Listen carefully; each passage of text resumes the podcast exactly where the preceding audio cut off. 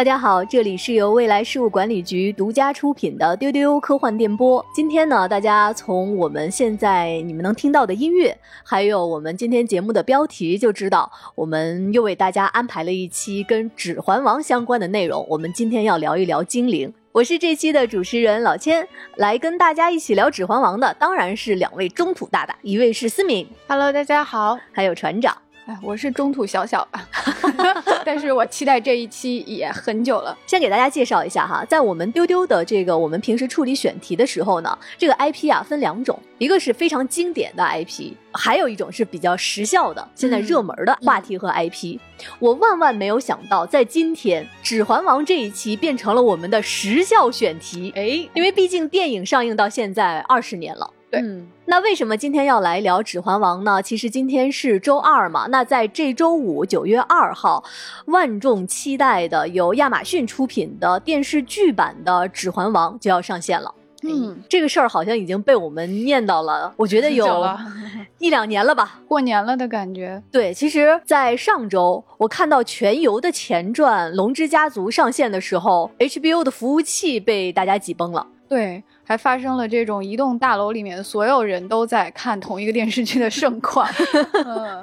那这周五呢？我觉得这个盛况应该不会比看龙的人少。嗯，喜上加喜啊！就是很多人都说这可能是接下来最快乐的九个月哈，就是一周既能看到《龙之家族》，又能看到《指环王》的剧啊，太幸福了。上周就是把 HBO 给冲爆了，下周 就把那个亚马逊给冲爆了，大家都想看。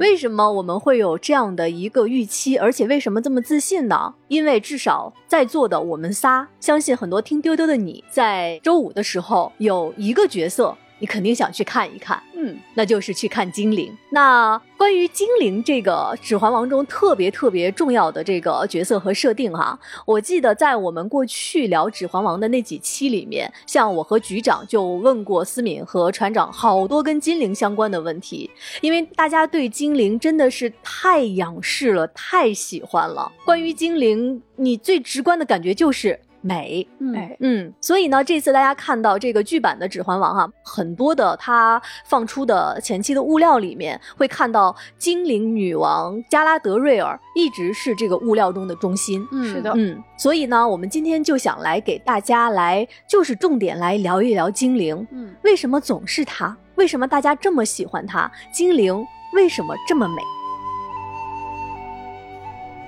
刚才我说到了精灵女王加拉德瑞尔，可能有些特别熟悉电影的观众会感到有一些奇怪。其实包括我在内，就是加拉德瑞尔、凯兰崔尔、盖拉到底都是谁？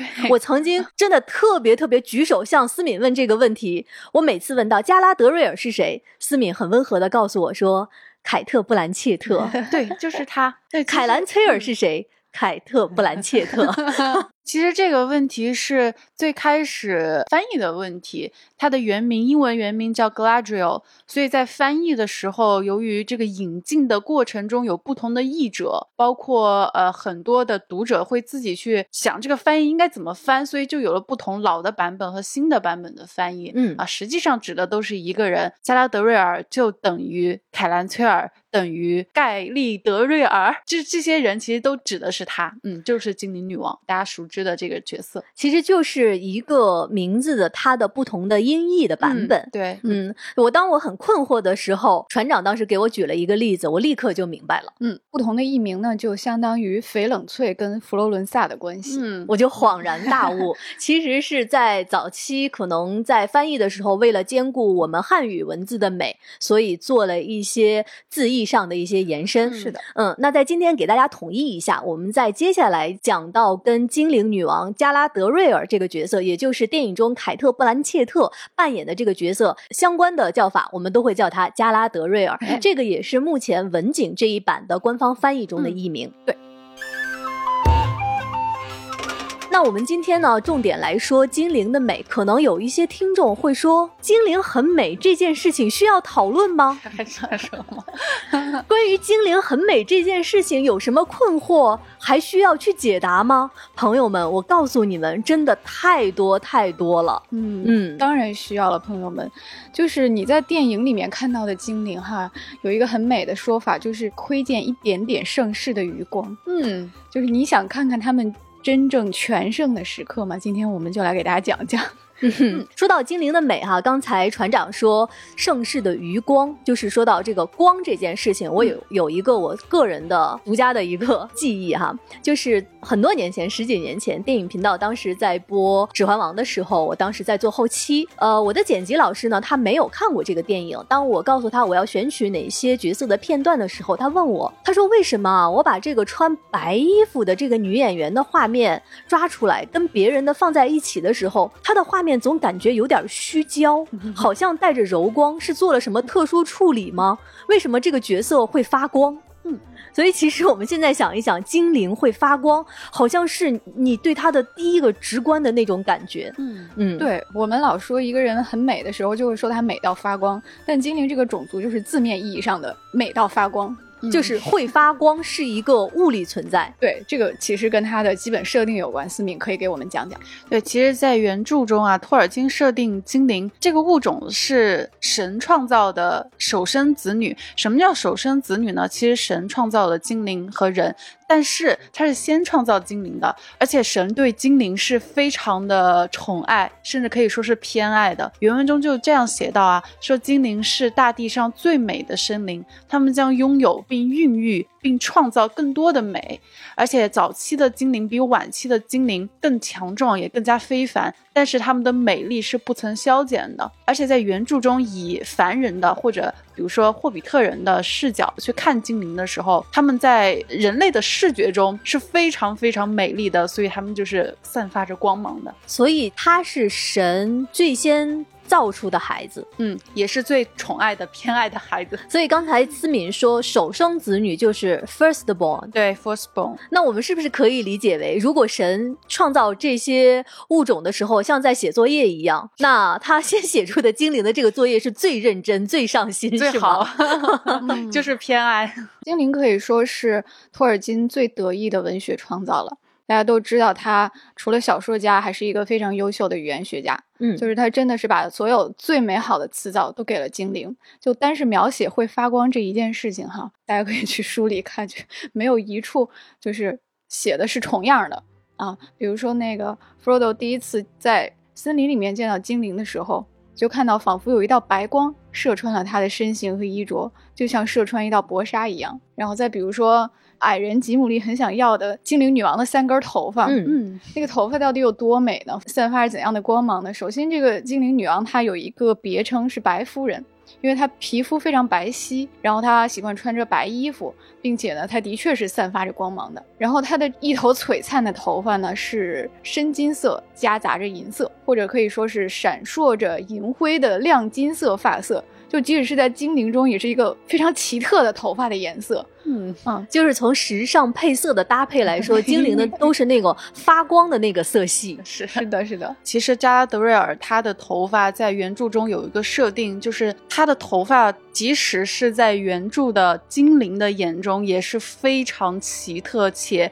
光芒璀璨的。他的头发据说是捕捉了双圣树的光辉。双圣树是托尔金创造了一个神话故事里面的概念，就是说在古老的世界里面，太阳和月亮还没有出现之之前，在很远古很远古的时代，那么世界的光源就是双圣树，就是闪闪发光的两棵圣树。然后加拉德瑞尔的头发是捕捉了那个圣树的光芒的，给人感觉就是真的闪到爆，非常非常的光明璀璨的一个形象。我虽然在之前听船长跟思敏给我介绍过很多跟精灵相关的这些背景，但是我刚才听到跟光的这个重点的描述的时候，我突然觉得很感动。刚才思敏和船长说。精灵在这本书里面是托尔金最钟爱的角色，他也是神最钟爱的孩子。你想一想，你很爱一个人或者很爱一件事物，你是不是需要它是光明的？嗯你希望把所有的光辉都给到他。所以说，我觉得托尔金在他的书里面，让他最爱的角色和神最爱的角色是发光的。我觉得不光是物理意义上的，不光是视觉的美上面的，而且是一种精神和情感上的。嗯，嗯钱老师说的太好了。那其实我在想哈，我们为什么会对精灵有这么天生的好感、天生的仰视？我个人的经历就是不单单是来自于《指环王》，其实在我们小的时候看过的很多神话传说或者童话故事里面，都看到跟精灵相关的一些描述，好像在从小的记忆里面，精灵就是一个非常美好的小仙子那样的一个存在。精灵的美学来源，或者说它气质的来源，其实跟这个欧洲的神话、传说、宗教特别有关系。很多特质是古英语、古日耳曼语、凯尔特神话，就各种各样的欧洲神话里面的。嗯然后我看到一个说法很生动，就是这个欧洲的这些仙怪、仙幻故事啊，就像一口锅，就是历代讲故事的人、大文豪都从这个锅里拿东西，然后又把自己进行的二次创作扔进去。所以托尔金也是从这个锅里这儿取一点儿，那取一点儿，然后嗯变成他的自己的这个新神话。所以精灵的很多特征也来自于这口仙幻故事的大锅。所以你总能看到他身上有各种各样西方神话文化里的似曾相识的东西。比如说呢，在古日耳曼语里面，用来描述精灵的这个词汇，它同时也拥有白色的、美丽的意思。冰岛语里面有一个词是来描述居住在岩层中的精灵，同时呢，这个词也有隐藏的意思，就是精灵是藏起来的，一般人轻易看不到。那么在王界里面呢，精灵跟自然、跟树木的关系也很好。有一些精灵是住在森林里面的，这个大家应该也很熟悉了，在很多童话里面都有林中仙女的故事。嗯嗯，还有这个精灵长寿永生的能力，你会在斯堪的纳维亚的民谣里面听到很多这样的故事。就如果一个人有幸看到了精灵的舞蹈，一直盯着他看，你就会觉得你只看了一小会儿，但是回过神来，现实世界已经过去了好多年。这个跟原著里精灵给人的那种感觉也非常相似。还有学者认为呢，精灵的这个状态跟基督教里伊甸园中尚未堕落的人类的状态是非常相似的。就是他们仿佛就是神更偏爱的，就是与人类长相外貌相似，但是更加有力量，更加俊美睿智。刚才船长说到，在这个语言中对精灵的这个描述，我就想起啊，托尔金他经常用 fair、fairy 这类的词汇来呃描述和形容精灵，因为托尔金是语言学家嘛，他非常非常注重这个词汇。如果我们从这个呃语言词汇的角度去分析的话，你看这个 fair 啊，跟 beautiful 就。不太一样，我自己感觉这个 beauty 或者 beautiful 是更加人间化的，你很美。但是 fair 呢，它会有一种空灵的感觉，它还带着一种气度。对，在托尔金给呃出版商的一封信中啊，他就提到自己创作有关精灵的神话和传奇的这个意愿。他说他想创作的东西呢，是多少含有冷彻之意。他用这个冷彻的原文是 cool and clear，拥有一种难以捕捉的美，在他的整个写作里面也是非常充分的体现了这一点。那说到这里呢，其实也是我在看《指环王》的时候，每当我看到精灵这一族，它的很多描写和呈现，让我有一种非常似曾相识的那种熟悉感。而且呢，这种熟悉感是在我阅读其他的著作的时候，我又能扣想起来对精灵的记忆。比如说啊，我前段时间在看凯尔特神话的时候，我看到一个就是关于古老的凯尔特神话里面一个天鹅船的一个描写。就是说，在爱尔兰神话里面，年轻的少女在湖中变成天鹅是一个永恒的主题。我就想到啊，在这一次剧版《指环王》的预告片里面，有一个非常非常重要的镜头，就是加拉德瑞尔和他的那艘天鹅船。嗯，我记得当时船长和思敏给我讲，这个是加拉德瑞尔的母亲的天鹅船，嗯然后马上就是想到了这个情节。另外呢，其实像在凯尔特神话里面也有关于女先知这样的一个设定。嗯那我们知道加拉德瑞尔他就是有这样的一个预言和看到过去和未来这样的能力。是的，嗯，那我个人的这个体验呢，我想其实从另一个角度说明，精灵这样的一个存在，托尔金赋予了它一种非常隽永的意义。嗯它不仅仅是在这本书里面纸面上描写的它会发光，它那么美，而是一种特别悠长的，你可以追溯到上古的神话，也可以完全绵长的抚育当下的人心，这样的一种特别耐咂摸的美。嗯嗯嗯。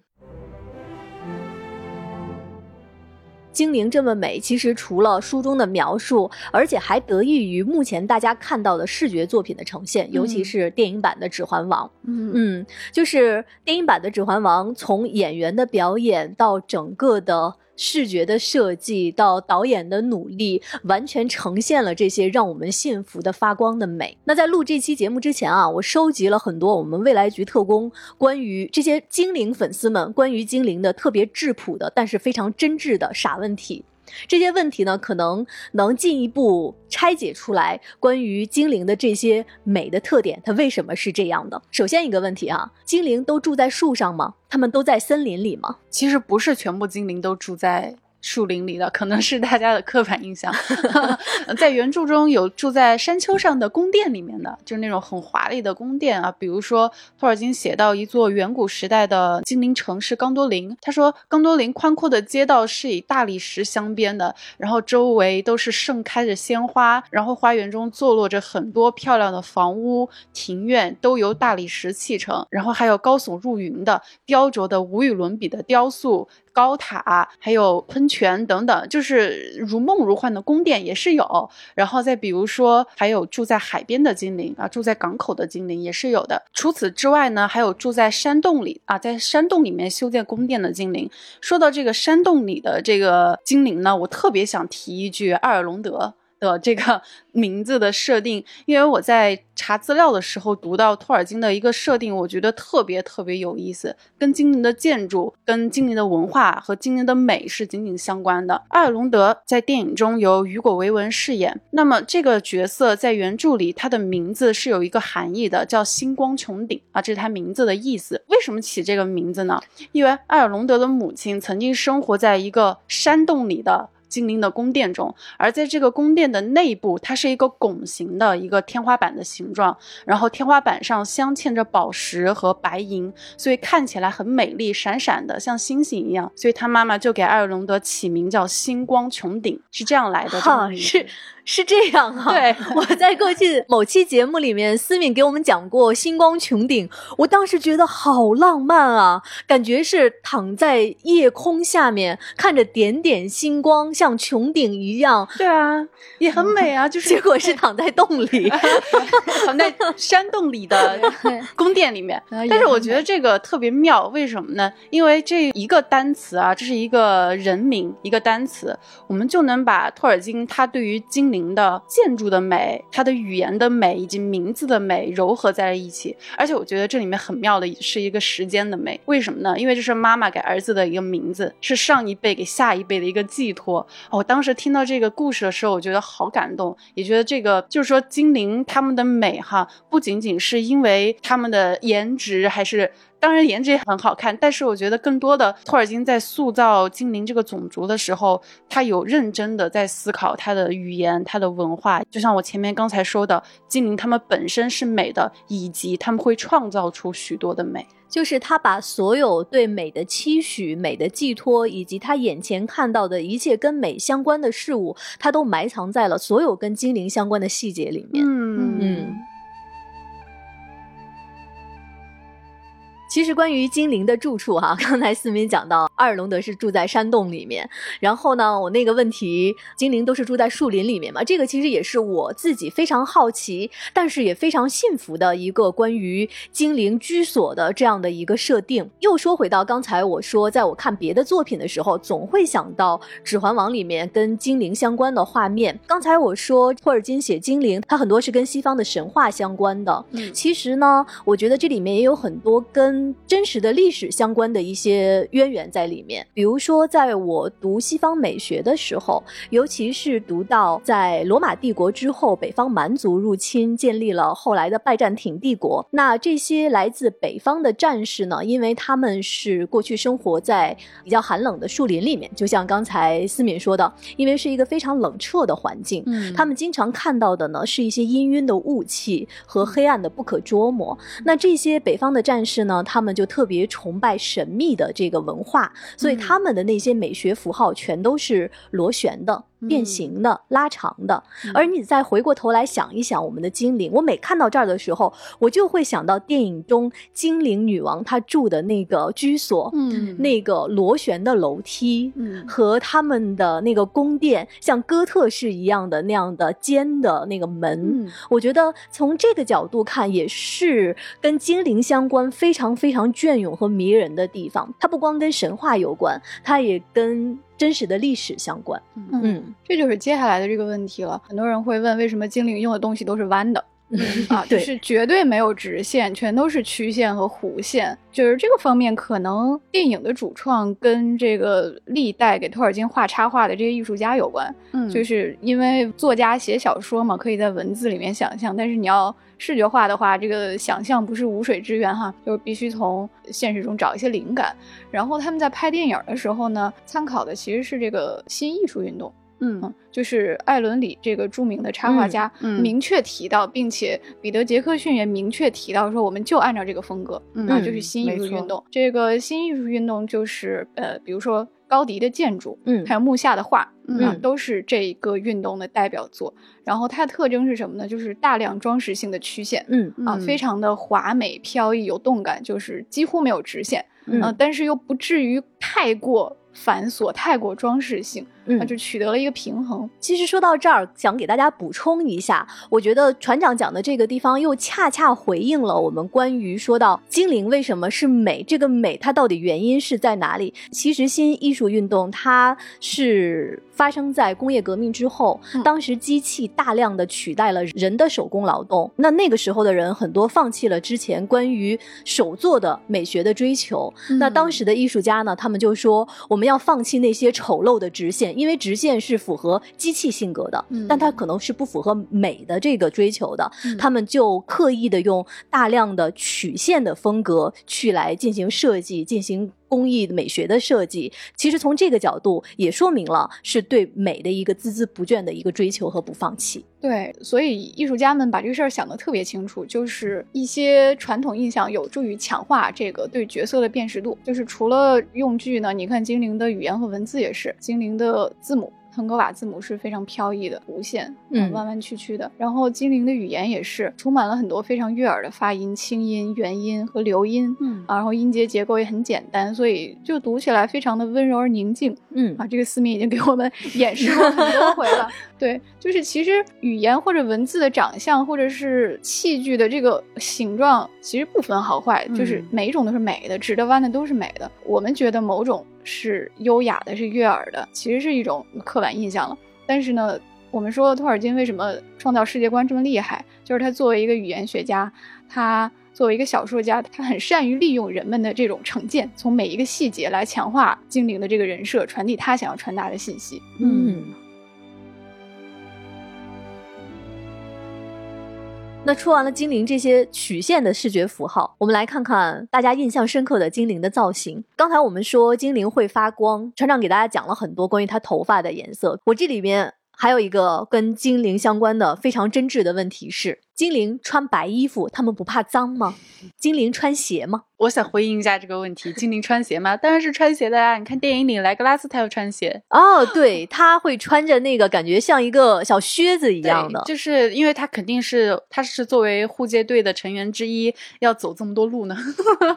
对，然后呃，我们在电影中看到加拉德瑞尔他是不穿鞋的，他走在那个地面上有一个。对他脚步有一个特写，有一个异地的白色长裙，可能是电影想要表达，我猜的可能是他的这个气场，或者说他更贴近于大自然，或者说他的力量更强大，所以给了他这样的一个他好像不穿鞋的设定。但其实托尔金并没有说精灵他到底穿鞋或者不穿鞋这种细节，但是我们可以推测其实是穿的。但是我仔细琢磨了一下这个关于精灵的服饰这样一个事情啊，它代表的究竟是什么？我想了想，觉得说，呃，应该是知识和技术。为什么？因为我觉得这可能是精灵关于美的一种积淀。因为精灵它是永生的，从我们常人最能理解的这个角度啊，我们可以说精灵它经过了这么多年的这个审美学习和审美知识的积累，他们当然很清楚，就是穿什么衣服能够非常美，然后非常能把自己的这种气度给彰显出来。就是说，精灵啊，不光外表好看，而且衣品极佳，嗯，是这个会搭配。对，而且原著中就是加拉德瑞尔，他是从属于一个叫诺多精灵的这样一个族群。诺多精灵呢，又是精灵中。最富有巧思和记忆中的一族，这一族精灵，他们特别喜爱语言文字，特别喜爱刺绣，喜爱雕塑，喜爱绘画。他们也是特别喜爱宝石的这样一群精灵。所以，作为这一群精灵的这个特别 high level 的一个地位的角色啊，加德瑞尔当然是衣着上也是非常光鲜亮丽的。我觉得这个问题背后的核心是穿着是决定你的仪态的。就是大家会看凯特·布兰切特在片场说：“哎，你看我穿着洞洞鞋。”你知道精灵穿什么鞋吗？是洞洞鞋。说他拍戏的时候会穿舒服的这种鞋子，但其实是在演戏的时候，他这个戏服下面是有一个特别特别高的防水台。嗯，因为设定里他也是身高特别高的，而且呢，他说我总觉得穿洞洞鞋、穿雪地靴就。没有精灵的感觉，我说话提不上气，我必须穿上那个十米高的防水台，我才能够站直了、挺直，然后觉得我就是盖拉德里尔本人。嗯，哎，对对对，如果大家有穿高跟鞋的经历的话，你会发现，就是当你穿上高跟鞋的时候，你就不得不。抬头挺胸，挺直了腰板儿。嗯嗯，是的，而且精灵战士的盔甲是故意做的非常紧，嗯，所以演员就必须抬头挺胸，像芭蕾舞演员那样。然后呃，用料也很讲究啦，很多精灵的衣服哈，大家可以看到用的是天鹅绒，非常垂，非常的飘逸。然后他们会用这个酸蚀的技术，故意的做旧，就是显示出一种陈旧的华丽。嗯啊，就是这个衣服，精灵的服装不会脏，但是会旧。比如说电影里面，阿尔文在临死前，就是在阿拉贡的想象中，他的生命走到尽头那一幕，哈，他穿了一件特别漂亮的红蓝相间的裙子，啊，长袖拖地，那个就是故意做旧了的，代表着他力量的衰退。所以我们老觉得精灵的形象是有古意的，它的美是隽永的，有一种岁月流逝的感觉，其实是这种 衣服的做旧穿透屏幕。体现出来的也很能代表他们的力量吧，就是只有他们才有这种跨越时间的力量。刚才船长说到哈，就是为了保持他们精灵的仪态，会有特定的衣服穿在身上。那说到精灵的仪态呢，我这边还有一个问题，这个问题是为什么这么美的精灵说话都那么慢？嗯，我来回应一下这个问题。这个是跟它的特性永生的这个特性是紧密相关的。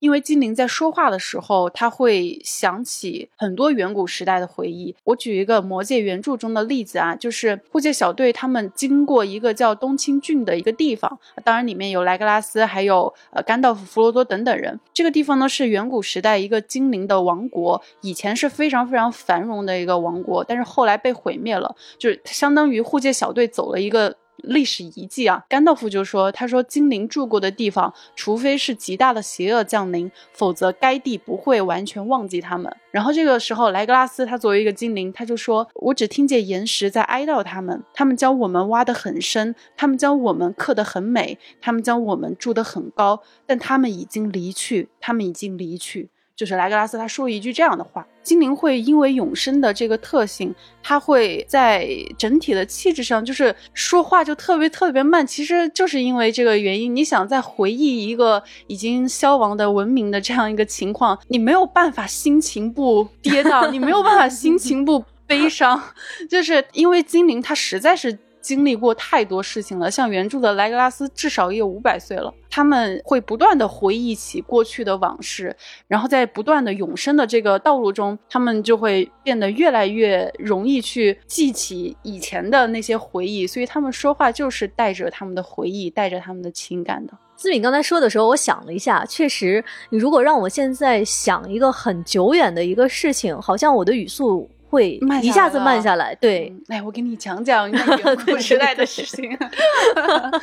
对，慢就是因为精灵有着跟人类不一样的时间观。之前我们在丢丢里也讲过，它是一个时间之外的种族。当它过去、未来所有的一切都在它的面前展开的时候，那是一种什么样的体验？所以它的行为逻辑不能用现在我们人类的这种逻辑去简单的等同或者理解。怎么体会这种感觉呢？可以举个例子，就是这个作品里还有一个说话更慢的种族。就是恩特，嗯，对对对，大家可以想想，可以想想他们的形式逻辑是怎么样的。他语速是按年来算的，对吧？说一句话要一天，然后梅里克批评就为了等他们开会啊，从白天到了晚上过去了，只打了个招呼。而且呢，这个恩特的语言结构也非常的奇特，就是因为他们的时间观导致了他们的语言是一种像降临里的七只桶的语言，嗯，那种。它这个越重要的词就越长。然后这个词里面包含了跟这个词所有的来源，在他们这个语言里面，事物不是孤立的，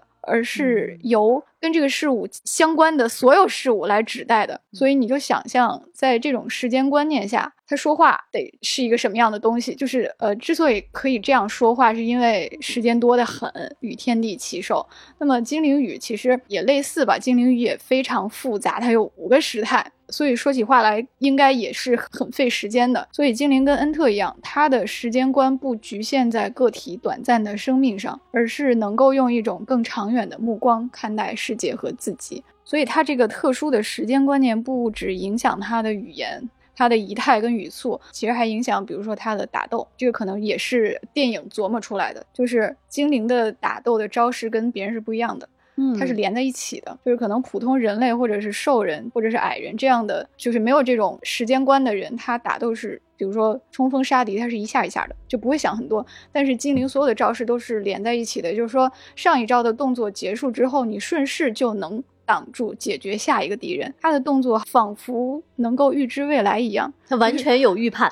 对他作战，他的动作是有全局观的。嗯，电影中把这个精灵的仪态，特别是打斗的仪态也想得很棒。你看这些精灵，他们战斗的那个姿态，非常的行云流水，像跳舞一样，特别优雅。我想到莱格拉斯打大象的那一段太流畅了。你们说这些啊，就我们说到精灵的仪态慢，我觉得除了刚才这些跟时间观啊相关的这些设定之外，我觉得慢可能也是它美的一部分。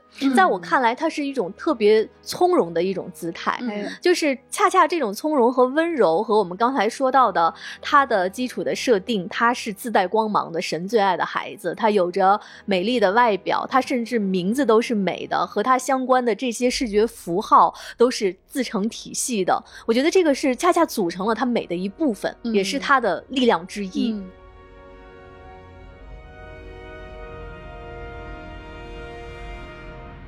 我们刚才说了很多啊，围绕着精灵的美，给大家解释了托尔金的精灵为什么是美的。那说到这儿呢，其实大家也知道，在《指环王》这部著作里面，还有其他很多的种族，他们拥有各自不同的能力。那当我们看到大家这么喜欢的精灵，当我们把所有的目光都聚焦在它的美这件事情上的时候，好像可能大家要反过来问一问：美对于精灵来说有什么？特殊的价值和作用吗？这个让这么多的笔墨的力量和视觉的力量呈现这个美，它的意义是什么呢？是的，这个美呢，这个事儿并不是一个天头一一个锦上添花的闲笔，而是非常关键的核心。今天我们就准备了一些正面和反面的例子，给大家证证明这一点哈。就是这个正面的例子呢，首先这个美是治愈性的。嗯，其实整部作品都给我们这样的感受，就是在经历了恐怖、在经历了悲痛之后，美的东西是能够带来慰藉的，啊，是能够推着你往前走的。有一个非常明显的例子呢，就是在甘道夫坠入深渊之后，所有人都以为他死掉了，所以大家都怀着巨大的悲痛在前进，直到他们突然间的就进入了洛斯罗林，看到了精灵女王加拉德瑞尔。原著里这样写的：所有人一下子趴在草地上，深深的吸气。感觉到前所未有的慰藉、宁静，甚至是快乐。那其实大家不是忘了甘道夫的去世，不是把这个悲痛甩在脑后了，只是他们被这个强大的美短暂的抚慰了。而且这个美的力量呢，它是可以传递的，就是美的人他也拥有创造美的能力。就比如说他们这个护戒小队离开的时候，女王给了每个人一样武器。就刚才思敏介绍了，这个女王所在的这个诺多族非常擅长工艺和创造。女王先是给了 Frodo 一只闪闪发光的水晶瓶，那么后来 Sam 用这个水晶瓶在隘口击退了大蜘蛛施罗，才能够把 Frodo 救出来，然后两个人才能带着戒指进入魔多。那么精灵女王给了 Sam 一盒罗林的土壤和树种子。那么在最后的时候，电影没有拍，但其实是 Sam 用这一盒土壤跟种子重建了被战火烧焦的夏尔。然后精灵造的武器跟服饰跟道具就更不用说了，几乎是。顶尖的。当精灵自己并不占有这份美丽，而是慷慨的馈赠给别人的时候，这些东西就能发挥出更大的力量。嗯，就是大家可以想想，没有精灵的这些馈赠，这个隐身的灰袍子、神奇的精灵绳索，还有那个蓝巴斯饼干，还有驱散星光的瓶子，就是他们根本到不了末日火山口吧。嗯，对其实刚才补充一下，呃，船长说的这个水晶瓶，那个水晶瓶的名字叫艾亚人蒂尔之光。那个呃，水晶瓶其实就是捕捉了星光的瓶子，所以精灵它其实它。自己首先很美，然后她的美可以抚慰人心。那其实精灵也特别喜欢去捕捉美，然后把这份美给传递给别人。我觉得这种温暖是特别特别能够抚慰人心的。嗯，说到这个瓶子，其实让我想到，在《指环王》电影第一部结束的时候，加拉德瑞尔把这个瓶子给到了 Frodo，然后第一部的片尾曲响起。其实那个歌词就是和这一段有一些些是的。我每次当我了解了这个情节的时候，我每次听到这首歌都很想落泪。你想一想，Frodo 如果不是见到了这么美的精灵女王，不是见到了这么美的精灵王国，他有什么样的信仰和信念能够支撑着他一直去到火山口，中间不放弃？他也有什么样的信仰和勇气，说当太阳升起的时候，你能站起来去拥抱它？嗯，是的，而且这里头有特别重要的一个点，就是你美是要分享跟传递的，不能够据为己有。其实，在整个原著里面，就是精灵特别珍惜自己的造物啊，据为己有，从而心生嫉妒，这种反例特别的多，引起过很多血雨腥风的斗争。所以呢，在《指环王》里，由精灵女王传递出去的这些美的造物，发挥这么大的力量，看到这些的时候，我们才会觉得非常感动。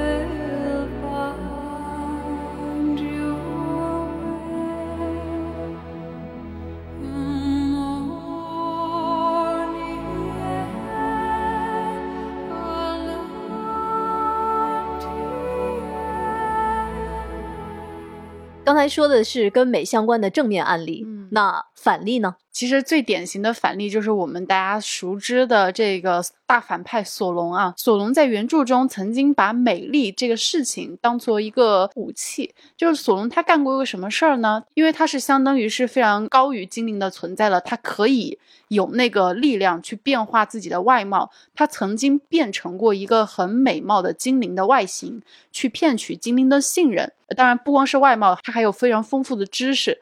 所以精灵会在过去的历史上有一段时间，他是信任了索隆的，于是造就了。至尊魔戒以及等等，后面引发了很多事情，以及很多战争。但其实我们可以从这个呃反面例子中可以看出来，就是精灵它是喜欢美的，而且它和人类一样会把美丽和善良联系在一起，是肯定美的价值的。就美丽这件事情本身它是好的。嗯，你们说的时候我在想哈，这也是为什么刚才提出一个相对来说有一点点刺耳的问题，没有什么用 这个问题的时候，我的一些思考。有时候啊，我觉得。我们会刻板印象中污名化美丽这件事情，嗯，会很扁平的去看待美，不就是外表吗？不就是一个空壳子吗？其实不是这样的。当你比如说了解了精灵之后，你会知道，其实美是一种能力。嗯，这种能力是一个人能够驾驭自己的仪态，驾驭自己的谈吐，他能够做到非常和谐的美学的色彩的搭配，才能呈现出那一身好看的衣着。他心地善良，内心温柔，他才能款款而谈去对待一个落难的人，愿意分享自己的美丽，把自己的珍宝给到他，给他信念。我觉得美就是一种力量，一种能力，一种价值。是的，钱老师说的对，这个美不等于脸好看，而是从行为举止到内心都有很高的追求。嗯 很重要的、很重要的一点就是长得美或者美这个事情是作者构建世界观的这个基石。嗯，就是如果这个种族不描写的很美，整个世界观的可信度跟感染力都会降低。嗯就是大家知道托尔金的这个创作理念呢，就是老人家就是一个设定控，所以整个作品它最令我们着迷的其实是作者构建这个世界的野心跟想象力。它的原著呢，故事性是其实是更弱的，你就像在看史书一样，还挺生涩的。它就是在用一种伪史书的形式。用很多语言外貌的描写，用无限无限充实的这种细节来佐证，就创造了一个非常美好的世界。那这是一个什么样的世界呢？就是世界上曾经有神存在，他们创造了很多好的事情，然后离开了。这个世界曾经非常非常美丽，有过辉煌的史前史。所以在这种世界观优先的这种创作理念下，他的人物跟故事必须服务于世界观。那神或者神创造的孩子必须是跟人、跟读者拉开差距，才有这种异化跟惊奇感。所以这个精灵就，你可以理解，它有点像《黑客帝国》里面那个救世主 Neo 一样，他 就是我现在越读越觉得他。用我们现在的话来说，我常常觉得它是个爽文，就是这个角色它集结了所有你能想到的最中二、最美、最梦幻的设定，嗯，所以这个美真的是有用的哈。它没有这个设定就丧失了这种神话的质感，嗯嗯。而且呢，托尔金的观点是我写这个故事不是一定要追求主流文学所关心的真实性啊、人性啊、社会啊，而是我就是给你造梦的呀。我就是通过创造一个第二世界，让你看书的人变成听童话的孩子。我传达的就是传统文学中很难得到的向往、着迷跟慰藉。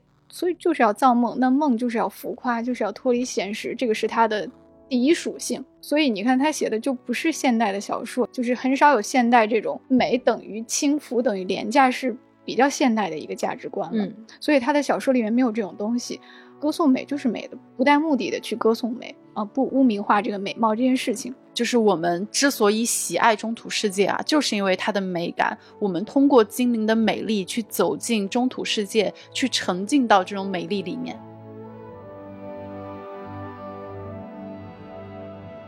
这周五呢，剧版的《指环王》就要上线了。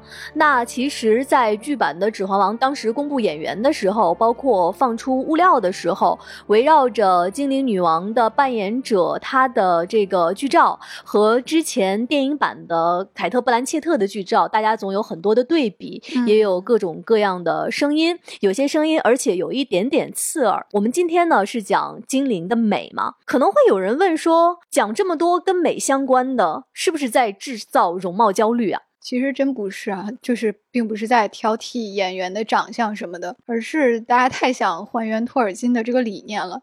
就是长得好看这个事儿真的挺重要的。我举个例子哈，就是隔壁龙之家族坦格利安家族也是一个美人的这么的一个设定。对，那么在他这个故事里，长得好看真的不是天头，而是去掉长得美，这个故事就不太成立。就是它美背后是有深意的。那坦格利安家为什么美呢？因为他们为了维持这个血液里面的魔法，他们只能跟近亲结婚。嗯那么，所以这个美貌就是代代传承的。那么也因为这种近亲的结婚造成了基因的缺陷，所以他们家历代的王都性格疯癫啊，嗯所以最后才从铁王座上跌落下来。所以这个家族的人长得好看，反衬出的是他们家族的悲剧。嗯啊所以到精灵这儿也是一样的，就是它越美越是反衬出这个种族命运的悲剧。首先，我们说魔界跟北欧神话很相似哈，然后茅盾老先生就说过这么一句话，他说北欧神话跟其他神话都不一样，它表达的不是嬉戏恋爱的抒情诗，而是庄严又具有一种宿命的悲剧性。嗯就是在魔界取材了灵感来源的这个北欧神话里面，神不是永远强大美丽的，而是注定要消逝的。所以精灵的命运其实是一种持续的衰退。这种衰退呢，大家回忆一下电影可能会想起来，中土的历史呢是分很多纪元的哈。第一纪元是可以说是精灵的黎明，他们的强盛时期。那么在送戒指，就是指环王发生的这个故事的第三纪元，已经是精灵的黄昏了。就是越往后色调是越暗的。你留意电影的话，指环王三部曲的影调都是黄的，嗯就是瑞文戴尔，即使是在正午也跟黄昏一样。嗯啊那么发生在这个时间线之前的霍比特人三部曲，它的影调就是青葱的，嗯就是看起来更明亮一些。所以这个《指环王》就是精灵的一个挽歌了。然后我们接下来要看到的这个剧呢，《力量之戒》讲的就是第二纪元，是精灵的黎明和精灵的黄昏中间这一段时间。哎那么在这个时间中呢，很多美好的事物也开始消亡了，精灵的衰落也非常明显。嗯，所以我们就非常期待这个电视剧会给我们展现怎样的精灵的形象。好的，我们今天的节目差不多就是这样了。我们聊了很多跟精灵的美相关的话题，不知道有没有解答大家平时心中的一点点小困惑哈，跟精灵相关的疑问。其实我知道啊，因为大家都喜欢精灵，对于精灵呢还有好多好多的问题，可能你想问。欢迎大家在你能够听到丢丢的平台下方来给我们留言，也欢迎大家加我们丢丢的粉丝群 F A A 零五零四来一起进群，跟大家一起讨论。今天留一个互动的话题，这个话题是关于精灵。除了美，你还有什么想问的呢？根据大家的这些问题呢，我们也许会再安排几期跟精灵相关的内容。精灵的话题真是说不完哦。好，我们今天的节目就是这样，我们下期再见，拜拜。下次再拜拜见，拜拜